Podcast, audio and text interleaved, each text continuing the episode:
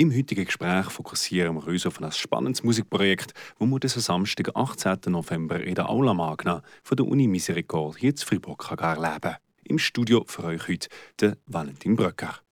Das Genfer Orchestre des Nations und der Kammerchor von der Uni Freiburg spielen dann unter anderem Werk mit dem Titel Feinheit. Geschrieben hat das der Freiburger Musiker Manuel Oberholzer alias Feldermelder, der am Samstag zusammen mit den Genannten wird auftreten Seit über 20 Jahren ist Manuel Oberholzer als Musiker, Sounddüftler, Komponist und Installationskünstler international tätig und bewegt sich sonisch vor allem im elektronischen Klangkosmos, so wie jetzt hören mit einem Ausschnitt vom Projekt Musik Infinie, das er zusammen mit den Naomi Büchi im Dezember als Album herausbringt.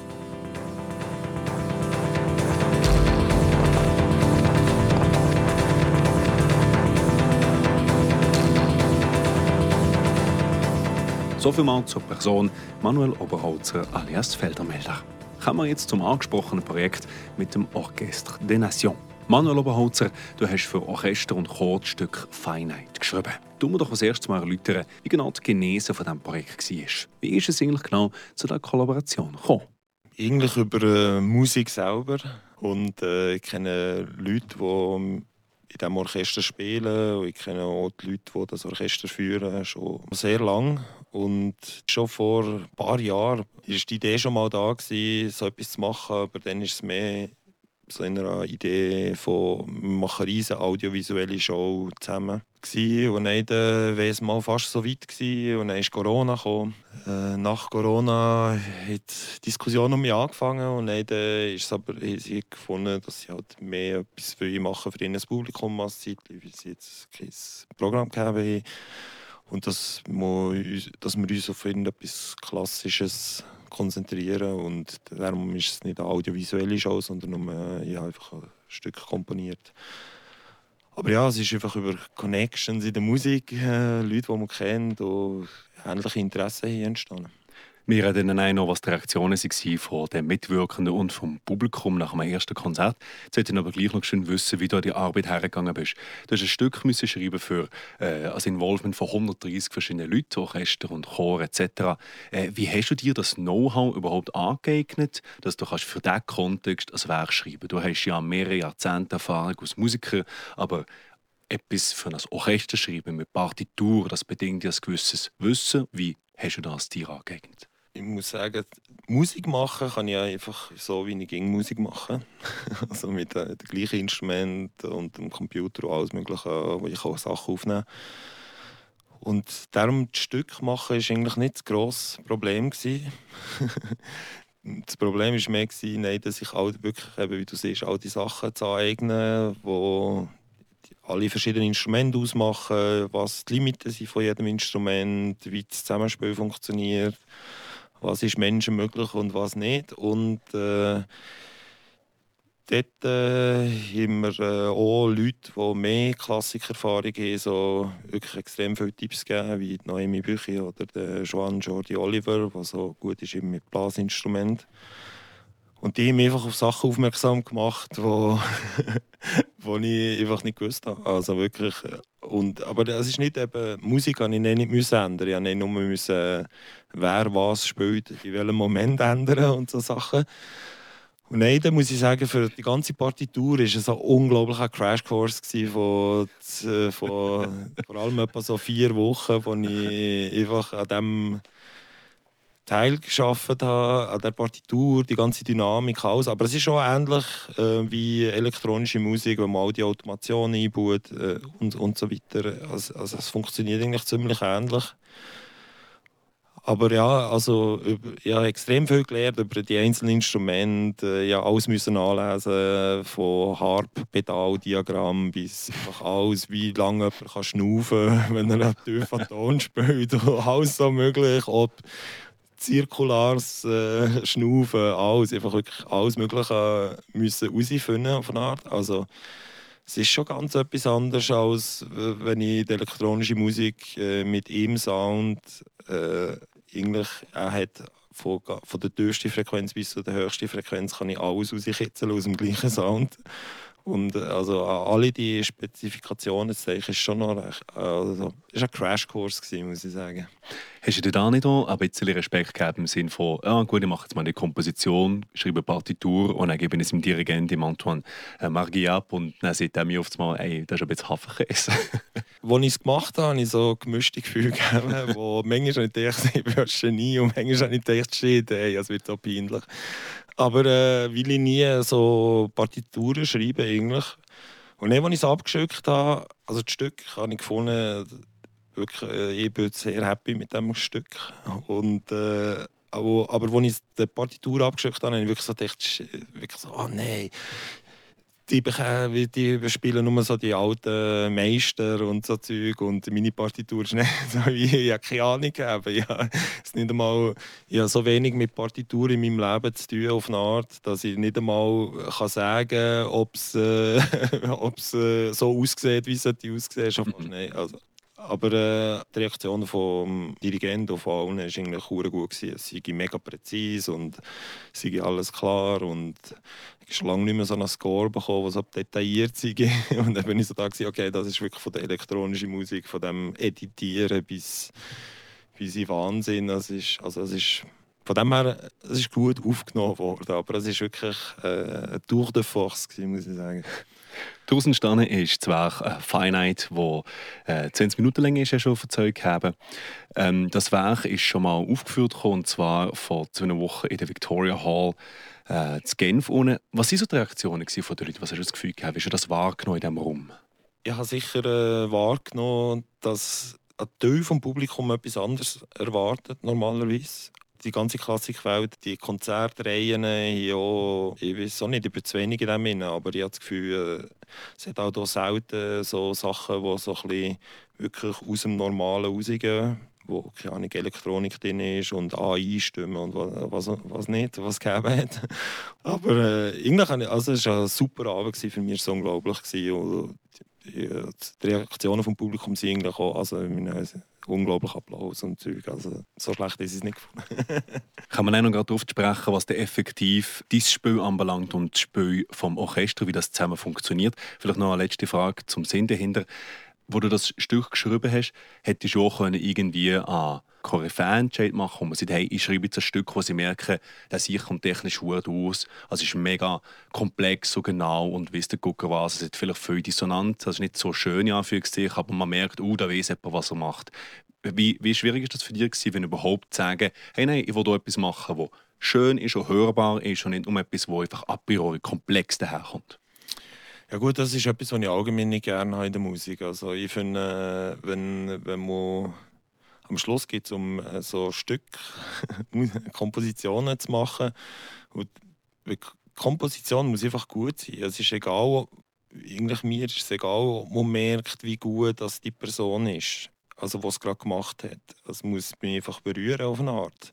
Der Rest ist mir eigentlich gleich. Ich habe nicht gern, allgemein noch nicht gerne Musiker, die jeder Sekunde müssen zeigen wie gut das sie sind.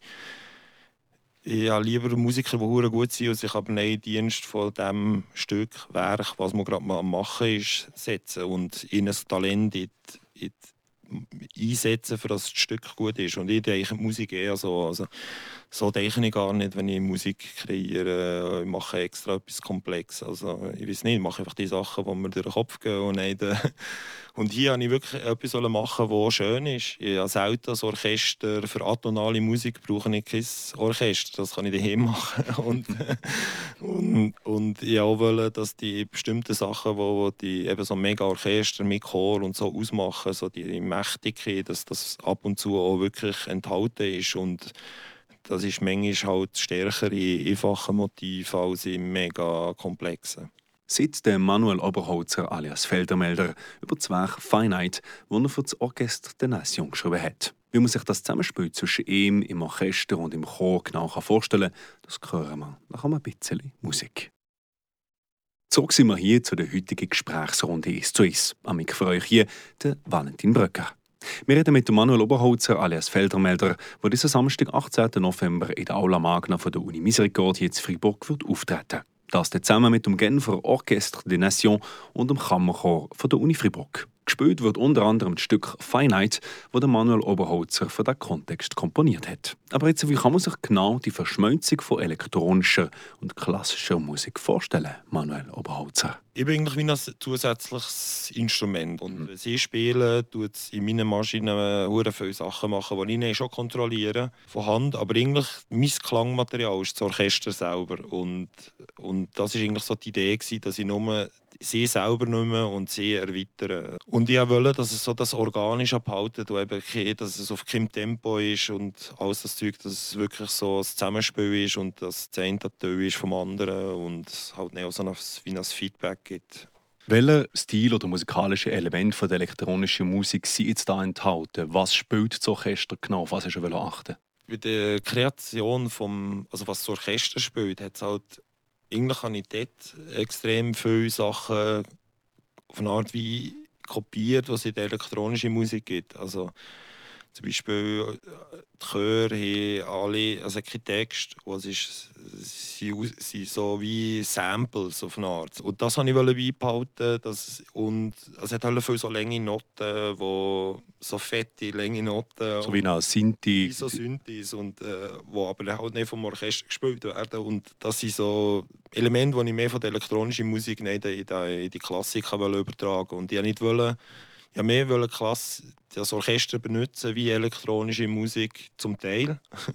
Ja und nicht dass ich nicht mit so Synthes drüber spiele oder so. Also ich, ich, ich habe nur so Sachen es nimmt so Stimmen und äh, das Cello und die Harfe die eine wichtige Rolle spielt in diesem Stück tue ich so verstärken und manipulieren und das steuern und, und noch Bläser und so das kommt alles zu mir und das kreiert nicht so Sounds, die ich nicht spiele. Aber es ist auch sehr dosiert, weil äh, meine, es hat schon 130 Leute.